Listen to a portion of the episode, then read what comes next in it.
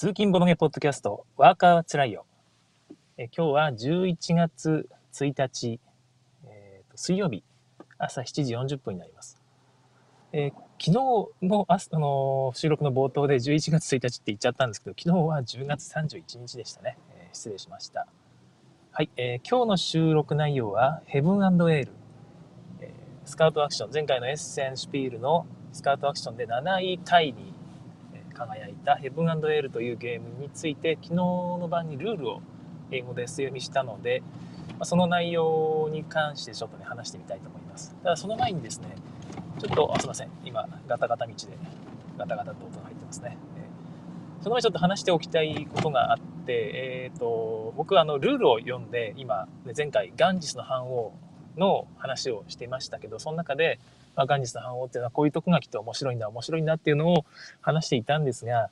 ルールを読んでそれを理解したっていうわけではないんですよ。結局そのスカウトアクションで4位になったってことは面白いんだろうという前提ですよね。その前提のもとに面白いんだとしたらこの辺ルールから、え、感じられるのはここら辺のポイントなんじゃないかなっていうのを予想していってるだけで多分そのスカートアクションで上位になったっていう事実がなかったとか知らなかったらここはルールを読んであのガンジスの反応はまあ凡作じゃないのって言っちゃってたと思います。まあそれぐらいの あのルールのあの理解度というか読み込み具合ですよね。はい。でそういう情報を一切なしにあの一からルール読んでこう評価していく清水さんは本当僕はすごいなと思っていつも見ております。はい。というわけで今日のヘブンエールに関してはスカートアクションの7位単位ですよね、はい、十分な評価だと思いますし、えー、昨日の元日の反応とのポイント差っていうのも3.9と3.8なんですよね、まあ、そこまで差が開いているわけではないということで、えー、期待して読みました、はい、で一応、まあ、そうですね自分の評価に関してはまた最後の方にまた元日の反応と比較しながら述べていきたいと思います、ヘブンエルはビールを醸造するゲームになっています。ビール醸造がテーマですので、まあ、その原材料を作っていくっていう感じなんですね。原材料となっているのは、なんだかな、一応木が原材料っていうのは何でしょうね。ま、燃やすためですかね。木と、えーと、もちろん水とホップ、大麦、そしてイーストという5種類のリソースを、まあ、あのバランスよくえー、持ってあの、まあ、増やしていくって感じですね。生産トラックっていうのが各自のボード上にありまして、まあ、そこが最初は何 10, 10マス分ぐらいかな。それはゼロなんですよね。なんか絵が描いてあるんですけど、基本的にそれはゼロを表しています。で、ゼロからスタートさせて、生産トラック、自分の個人ボードの生産トラック上、どんどん上げていくんですね。水、ちょっとまたあの視聴者増えたので、もう一回言いますと、水、木、ホップ、大麦、イーストの5種類のリソースを、えー、自分の個人トラック上に書かれた生産トラックで管理していくと。まあ、管理していくというか、えー、まあ、それぞれ上げていくんですね。で、ここで大事なのが、一つのリソースだけを上げていってもダメで、えー、全部まんべんなく上げなきゃいけないということです。でなんでかっていうと、これがあのゲーム終了時に一番えー、遅遅く進んでいるというか一番少ないリソースの数が得点になるからなんですね、えー、まあ、バランスよく上げていかなきゃいけません。でもう一個、まあ、同じトラック上を進んでいくんですがメモリはちょっと違う、えー、まあ、その小スペース化のために同じトラック上を進ませているだけなんですが、えーとね、ブリューマスターという一応ビールマスターですかね、えー、そのマスターをえー、一つコマを同じマこれトラック上こう進めていきます、ゲーム中。で、これが、えー、倍率トラックという別のメモリが書かれていまして、最初は1なのかな？倍率1。最終的に6倍ぐらいまで確かいきます。4倍だったかな？まあまあなんか6倍ぐらいまでいくんですね。だから、えー、っとですね、生産トラックが最初は0で途中から1、2、3、4、5って20まで増えるということなので、20×6 ね、全部マックス、リソース5種類全部マックスにして、で、ブリューマスターも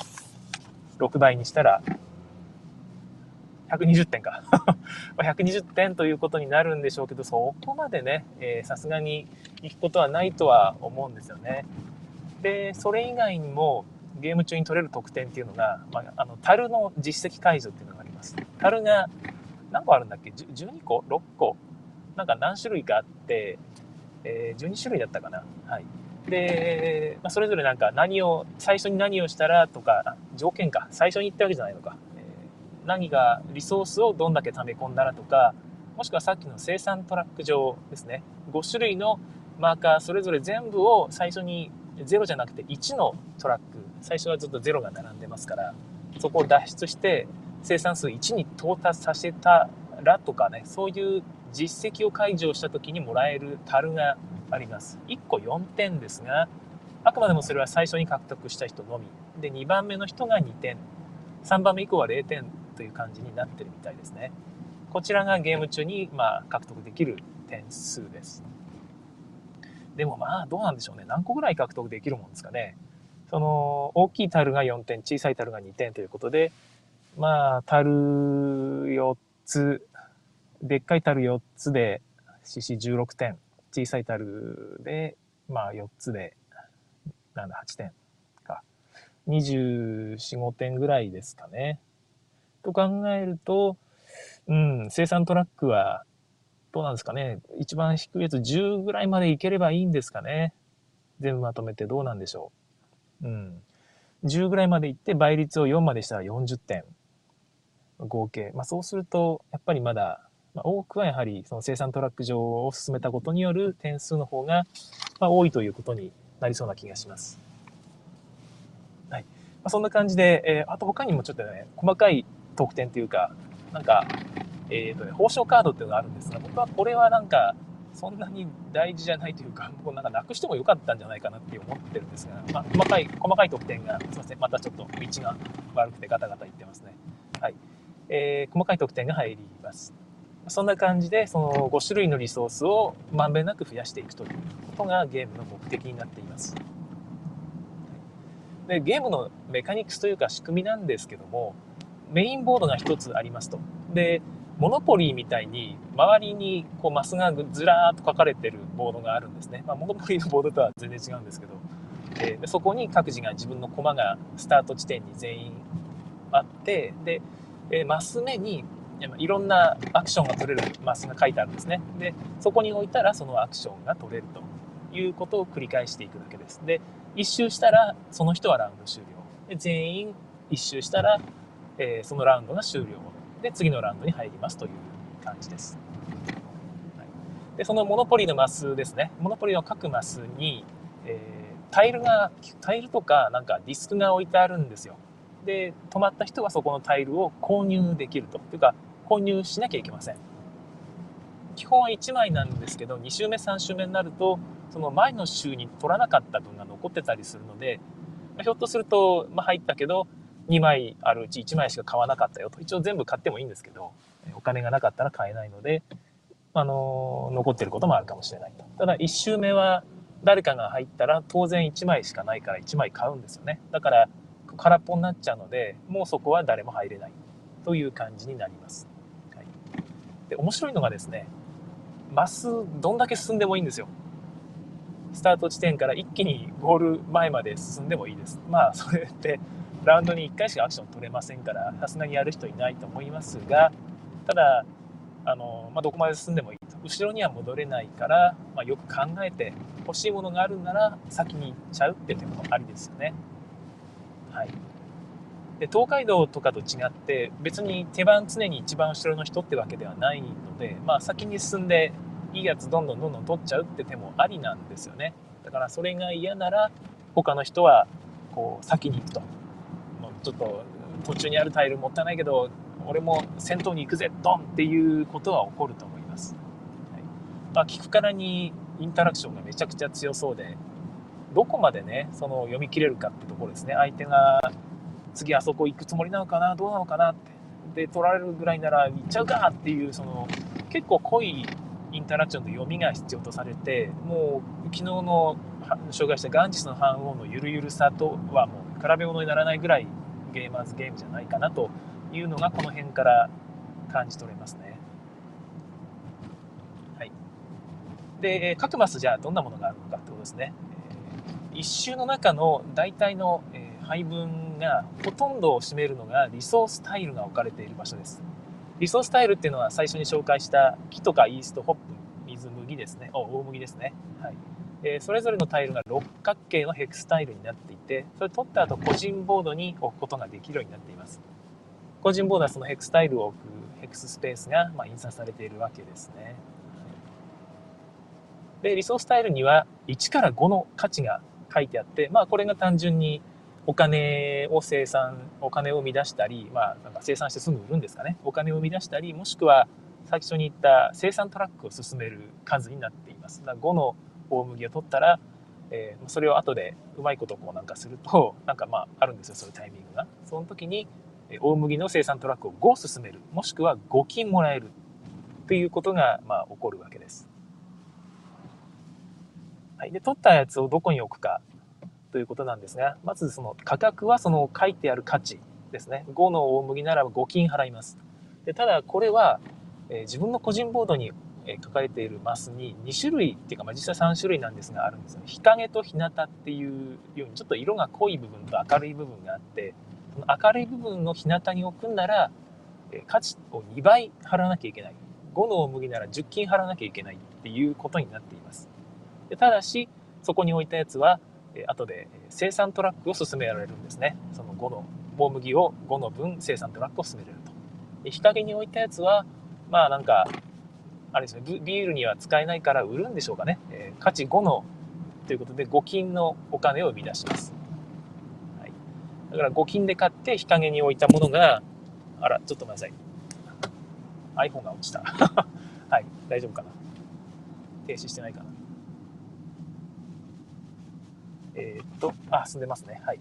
そんな感じです。はい。えー、そうです。5金で購入した大麦タイルを後で1回でもアクティベートっていうか活性化することができれば、募金で売れるわけですよね。うんまあ、そういう感じで、まあ、そんなに損はしないんだろうなというところです。ただ、まあ、お金払って、お金に、その日向に置いちゃうと、それはお金にはもうなりませんから、そこら辺はうまく見極めなきゃいけないですよね。まあ、本当にマネジメントが厳しそうだなというゲームです。これがリソースのタイルが置かれているスペースで、全部で15箇所あって、まあ、ほぼ多くを、半分以上がこれなんじゃないですかね。30マスぐらいあるのかな。はい。リソースタイルでした。はい。次が修道士タイル、文句タイルですね。文句、修道士。これが4箇所あります。逆に言うと4箇所しかなくて、プレイヤー4人だと、本当に1人1個取れるか取れないかです。あと1ラウンド中に。はい。でちなみに4人だと6ラウンド3人だと4ラウンド、2人だと3ラウンドしかしません。3周しかしないってことですね。だからこの文句タイルは割と貴重な品だっていうことがこれでわかります。文句タイルは4種類あって、別に種類に特徴があるわけではなくて、あの、後で活性、また文句タイルも活性化させることができるんですね。その時に同じ種類の修道士を活性化できるので、まあ、効率を求めるなら一気に同じものを集めておきたいですね。で、一気に活性化させたいっていう気がします。はい、価値は1から4金で、これは手動詞タイルではなくて、マス目そのものに書かれています。マス目の方に1から1、2、3、4みたいな感じで書いてあるんですね。だからそこから文句タイルを取るときにそのお金を払ってください。で、さっきと同じように日向に置くなら料金2倍ということになりますが、特に文句タイルは、えー、日向に置いたから価値効果が高いということはなくてですね、後で、えー、理由がわかります。この後説明します。はい。はい。で、これが文句タイルでした。置くといいことがあります。特にリソースタイルに隣接させて置いておいてください。はい。これが文句タイルです。4箇所しかない。で、得点タイル、あ、と、次が得点ディスクがもらえる場所ですね。これが6箇所あって、えー、紫色の得点ディスク、木点、木製のディスクですね。これが、ま、基本的に1個か2個ぐらい置いてあります。最初は確か1個かな最初のラウンドは。で、それを取った時に、えー、そのマスに A か B か C が書かれてるんですよ。で、取った場所に書かれてる A ならば、A の場所に対応した、いわゆる収入が起こら起こります。取った人が。はい。で、A の場合、これはリソースタイルを活性化させるということになります。で、で取った後、えー、とですね、さっきのリソース5種類あるじゃないですか。この5種類をえー、の5種類のうちじゃないわ、えっ、ー、とですね、活性化させた活性化させたい価値ですね、リソースタイルの価値の数字を1つ言うんですね。1から5の価値があるって言いましたよね。だから3とかって宣言すると、自分の個人ボードに置いた価値3のリソースタイル全てが活性化させ、えー、するんですねで。さっき言ったように日陰に置かれているものはお金を、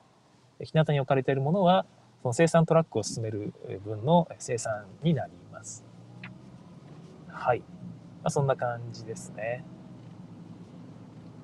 はい。で、B って書かれている場所から得点ディスクを取った場合ですね、そのマスマスから取った場合は、今度は修道士を活性化させます。これも、えー、修道士4種類あるって言いましたけど、どれかの種類、これだって言って、えー、活性化させるんですね。で、その修道士に隣接する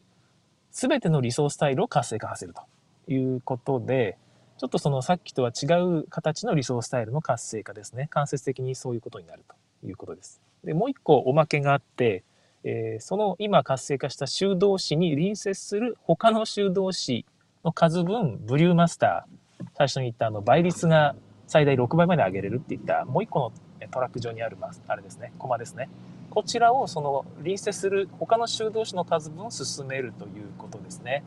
ちょっとこの辺がね、僕あの、直感的じゃないなって思うんですけど、なんでだろうって思うんですよ。何を、何をしているんだろう、この人たちはって。修道士がブリューマスターを進めているのは何でかなっていうのは一瞬ちょっと僕意味がルール読んでて分かりませんでしたけど、まあ多分そういうことですね。はい。で、最後の C。C から取った場合は、指定した種類の理想スタイルをま全て活性化させるということになります。大麦なら大麦を全部活性化させますよってことですね。活性化ルールは同じです。あ、そうそうそう、さっきの B のところでちょっと言い忘れてましたけど、修道士を取った時理想スタイルじゃなくて修道スタイルを取った時に日向に置くと2倍のお金かかるけど別に日向に置いたからといってなんか特別な効果があるわけじゃないよってことを言ったじゃないですか。えー、結局これって、えー、日向に置いてある理想スタイルをまとめて活性化させたかったら修道してね修道して活性化させたかったらそこに隣接させておかなければならないということでまあその必然的にそこにそこの場所も日向になることが多いのかなとだから修道士を日向に置くことにやっぱり強いメリットがあるということなんだろうなと思います。はい。えー、で、最後が、とね、ABC っていう、A は B は C っていうマスがあるんですね。これはさっきの A か B か C どれかを1個活性ができるってやつで、これが3箇所あります。だから A、B、C と、あと A は B は C が3つで合計6箇所の、えー、マスが、その共通ボードの、えー、モノポリートラックですね。モノポリートラックの中にあるとことです。これが、えー、全てですね。だからやっぱりほぼ理想スタイルを獲得できる場所になっていると思います。はいえー、得点リスク、ね、ほ今ね、ほとんどもうこれでルールほとんどなんですよね。えー、まだちょっと続きありますけど、え、得点リスクを取った時に、えー、例えばあの C でじゃあ大麦のリソースを僕活性化させますって言って活性化させたら、その得点リスクを自分の個人ボード上の大麦のマスに置いておきます。で、こうするともうこの後は大麦の C でね、C, C の得点リスクを使って大麦をもう一回活性化することはできなくなります。ゲーム中に、えー、同じような行動を何回も取れなくなってるんですね。この辺ちょっとあのカラーラの収入のやり方にちょっと似てるなって思ったんですが、まあ、こういうゲームも結構あるんでしょうね。私その時ね、そこまで知らないものでわからないですが、そんな感じになっているので、あの決して特化戦略が強いわけではないと。さっき文句タイルは同じ、効率よくやりたいなら、同じやつをまとめて取った方がいいねって言ったけど、結局、1回しかできないんですよね。そうすると、その修道士で、えー、得点ディスクで収入を得ますって言っておいた時に、その文句タイルのその修道士の絵のところにもディスクを置いちゃいますから、もう一回それやるとしてももうできないということになります。だからまあ、まんべんなく取っていくこともたまには重要というか、大事なんでしょうね。だからこの辺もすごくね、マネジメントがあのキリキリするというか、悩ましい、頭を悩ませそうなゲームだなという気がします。その分手応えはかなりありそうですよね。はいで、アクションスペースの種類と、まあ、どういうアクションができるかっていうのは、これで終了ですね。あとは、樽の実績を解除するという部分です。樽の実績を解あ、そうか。もう一個マスがあるのか。だ樽の実績解除するってマスが2箇所あります。前半と後半ですね。このモノポリートラック上の、えー、真ん中ら辺と最後のもうゴールの直前のところに樽の実績解除っていうマスがあります。ここに止まると自分が条件を達成している樽を全部一気に取れます。最初だったら、自分がその最初に達成する人だったら4点の樽の方ですね。2番目の人だったら2点の樽をもらえると。もうその実績の樽がなかったらもう取れません。えー、例えばどんな実績がある、実績樽があるのかということなんですが、例えばそのブリューマスターを、えー、なんかその1以上のマスまで進めていたらとかね、えー、全部のリソースマーカーを1以上のマスに進めていたらとかえ、価値1のリソースタイルを6枚以上配置していたらとかですね、え4種類の文句全部について得点ディスクを置いていたら、うん、ですね、えー、そんな感じで。1つ以上のリソースマーカーを20最終マスですね。まで進めていたら。生産トラック上ですね。とかいう実績解除の種類があります。12種類でしたっけ？ちょっと忘れましたね。はい。そんな感じです。これもちょっと面白そうだし、先取りがあるので、あいつあれ狙ってんな、俺先に行こうかな。でも、先にこう、行くと、途中のマスをね、全部飛ばすことになるから、いや、もったいないな、後ろのやつに取られちゃうしな、っていうね、そういうジレンマがちょっとあるなとは思います。そうですよね。本当あの、モノポリトラックのどこまで進んでもいいっていうのは面白いですよね。後ろの人に全部取られちゃいますもんね、あんまり急ぐと。その辺のせめぎ合いが楽しそうですね。はいえー、ちょっとおまけ的な要素があって、自分のリソースタイルを自分の個人モードに配置していくときに、小屋っていう場所があるんですね。小屋っていうスペースがあって、そこにはタイルが置けません。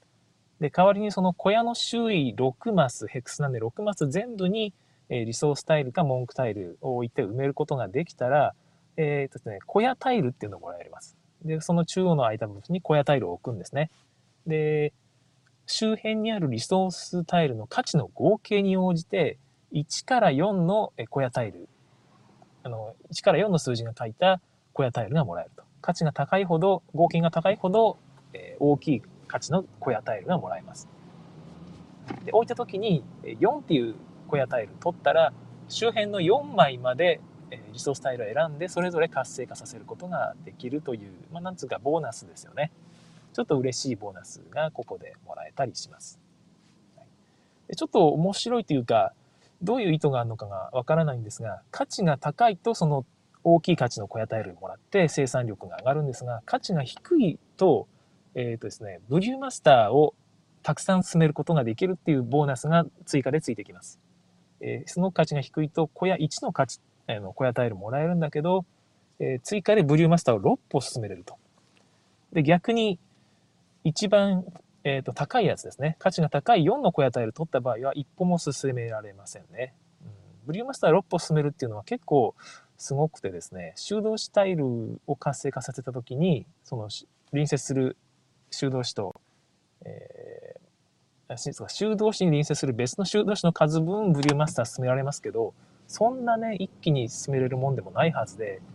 1とか2歩ぐらいですよね。だからどっかで6歩進めるっていうのをやんなきゃいけないのかなって思うんですけど、ね、なんかそんなに進められるような感じが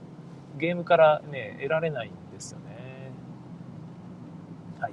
で、まあ全員、えー、スタートマスに戻ってきたら一周して、えー、そこのスタートマスにいくつかおまけというか、早取りのボーナスマスがあります。まあ4人プレイまでなので4箇所あるんですね。で、そこに置いて、えー、スタートゴールボーナスみたいなのをもらって他全員がラウンド終わるのを待つという感じになってます。一応そのマスの内容を言うと、えー、スタピーを取る、ね、次のラウンドのスタピーを取る。もしくはあのブルーマスターを1歩進める、はい、もしくは2金、もしくはリソースマーカーをどれか1個選んで2歩進めるということになっていてまあ地味ですね。スタピーが大事なのかな。まあお金2金も悪くないと思いますが。人気になるのはブリューマスターを一歩進めるのになる気はしますよね。でもリソースマーカー2歩なのかな。リソースマーカーは意外とサクッと進めれるんで、やっぱりブリューマスターを進めるっていうのが大事になってくる気はします。はい。で、えー、まあ、全員スタートに止まったら次のラウンドの準備としてまたのマップ上にリソースタイルかリソースタイルをこうバーッとまたランダムに配置していきでこれは1枚ずつ追加ですね。各マスに。前のラウンドのものが残っていても小屋タイルをあ小屋タイルじゃないリソースタイルをそこの上にこう追加で置いていきます。でただ得点ディスクの得点ディスクのマスについてはすいませんちょっとガタガタ道でですね、はい。えー、得点ディスクのマスについては補充という形になります。1枚あったらもうそれ以上は置かないという形ですね。そこにあんまりあると得点がな多分まあ緩くなっちゃうんでしょうかね、うんはい、で一応得点ディスクに関しては、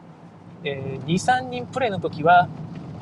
2, 2個置くマスがいくつかあるみたいですさすがに1個ずつだけだと、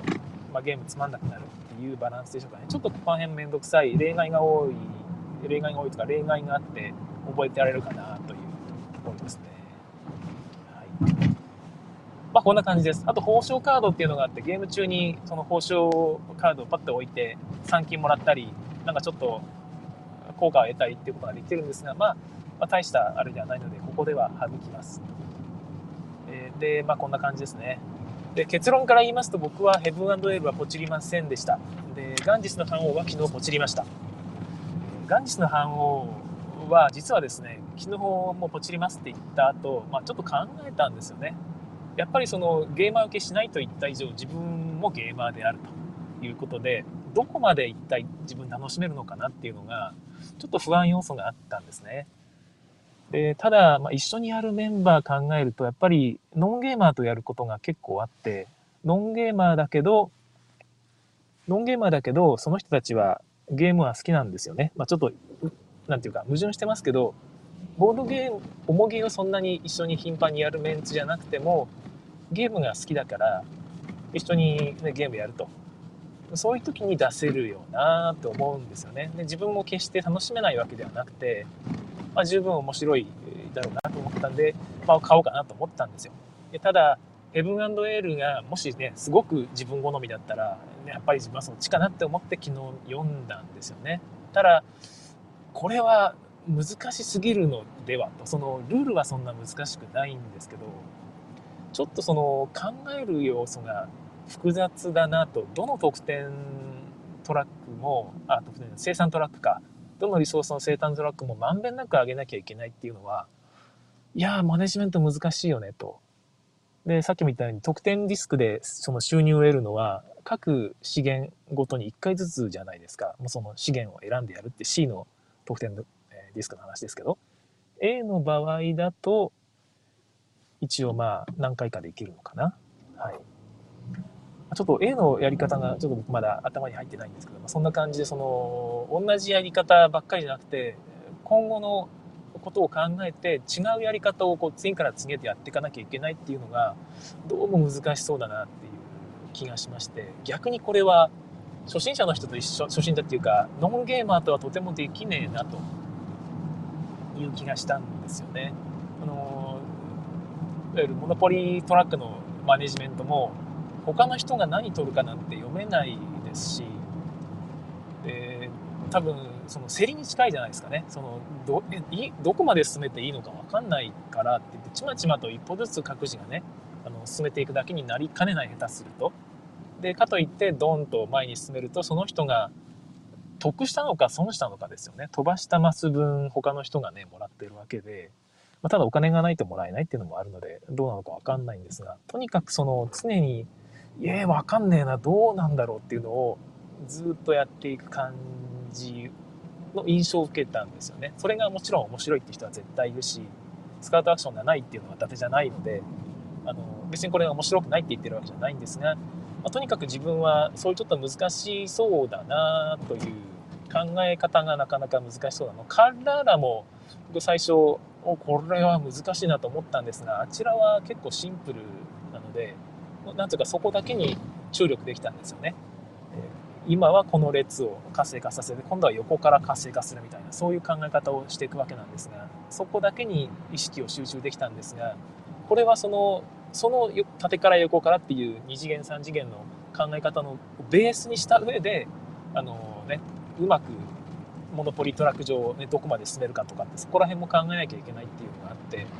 さらに実績解除もあるわけでしょ？うんどうなんだろう。難しいのではなかろうか、はい、まさにこの辺からこうなんか通信が通信状況が悪くて途切れたりするかもしれません。ごめんなさい。もうとっくに過ぎてるかなひょっとして 途切れてたらごめんなさいね、はい、収録の方は意外と途切れてなかったりするかもしれないのでまた後で聞き直してもらえればと思います、はい、でそんな感じで自分としてはヘブンエルは一応パスです。皆さんはどう感じましたかね？多分ガンディスの反応のルールを聞いていやインタラクション低めだなともっと自分はインタラクション濃い方が好きなんだなって人は、えー、ヘブンエルの方が合うという人もいるかもしれませんね。はい。一応ヘブンエルの紹介と、まあ、自分がどうしたかっていう話は以上です。ちなみにその本当はねヘブンヘルとかもポチリポチっては別に良かったんですけど全然面白いと思いますし。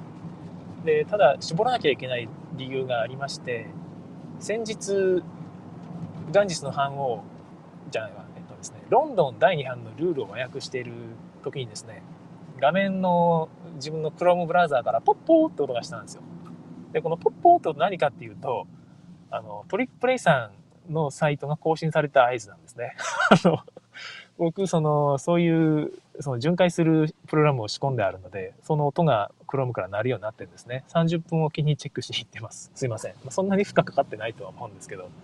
はい。で、なんだろうなって更新された内容を見に行ったら、あれですね。まあ、まさに今訳していったロンドン第2版と、あ、そうか、ここ、すみません。ちょっと今、交差点に差し掛かったので、えっ、ー、とですね、一旦止まります。はい、右に曲がりまして、はい。多分ガンジスの反応のルール読んでる時かな、まあ、忘れましたけど、とにかくロンドン第2版が入荷されていたと。でそれ以外に、えっ、ー、とですね、エスノスとザ・キャットゲームが入荷されてて、両方とも欲しいなと思ってたやつなので、なんかね、これはすぐなくなるぞと感じまして、えー、速攻ポチったんですよね。でまあおかげさまでポチれてザ・キャットゲームはその後速攻なくなってでエスノスも速攻なくなってでロンドン第2版もしばらくしたらなくなったということで、えー、まあそういう更新プログラムがあると便利な反面やべえなと 思いました。で、まあ、エッセン前にもかかわらず2つのゲームをポチってしまってちょっとね財布に余裕がないなというため残念ながらヘブンエルは僕はパスということになった次第でございます。ちょっと時間がまだあるのでせっかくなのでエスノスの紹介しましょうかね。いやザ・キャットゲームの紹介かな。ザ・キャットゲームご存知の方はご存知だと思うんですが確かシャッツィさんが最初に紹介されていた気がするんですが、まあ、で独自の和訳をつけ和訳シールをつけて販売されていたと思うんですがえっ、ー、とですね猫ちゃんの写真が結構可愛らしいポーズの写真が12枚だったかな。で、表裏で合計24種類のポーズがありますと。で、お題が決まるんですよ。例えば、え、探偵とかってね。で、その探偵っていうのをお題、出題者じゃないかな、出題者が、が、それをめくって、その絵を描くんですね。で、絵を描くときに、この猫ちゃんの写真を下に挟んで上に透明シートをかぶせて、その猫ちゃんの写真を使って絵を描くんですね。写真の上からこう落書きしていくわけです。で、猫ちゃんを探偵風にこうピッピッと落書きして、他の人に探偵って当ててもらうという感じなんですよね。もう猫好きにはもう聞いただけでたまんない、超たまんねえゲームですね。で、シャッチーさんは独自のシールが、シールじゃねえわ、お題カードが当然変な英語ですから、変な英語っていうか、英語ですから読めないので、それを和訳化するシールをつけてくれると。トリックプレイさんで買った時もトリックプレイさんもえ和訳シールをつけてくださってます。多分その和訳内容がそれぞれ違うんでしょうけど。で今シャトリックプレイさんはなくなってしまったんですがシャッツィさんはまだ昨日の時点では在庫がありましたね、はい、もシャッツィさんで買おうと思ってたんでねシャッツィさんあの在庫あるって知ったらそっちで買った気がするんですかね。一応最初に紹介してくれたところでなるべく買おうと思ってるので、はい。まあ、そんな感じのゲームがザ・キャットゲームです。エスノスはご存知の方も多いですよね。もう当然ゲーマーならチェックしてるはずということで、一応陣取りゲームになっているんですが、ちょっと取り、えっ、ー、とですね、チケットライドか、はい、チケットライドっぽいカードを場から引くか山から引くかっていう感じでセットを手元で作っていって同じ種類のやつを何枚かプレイしてその色とか種類に対応する、まあ、基本的に色かな。色に対応する場所に自分の駒を置くと。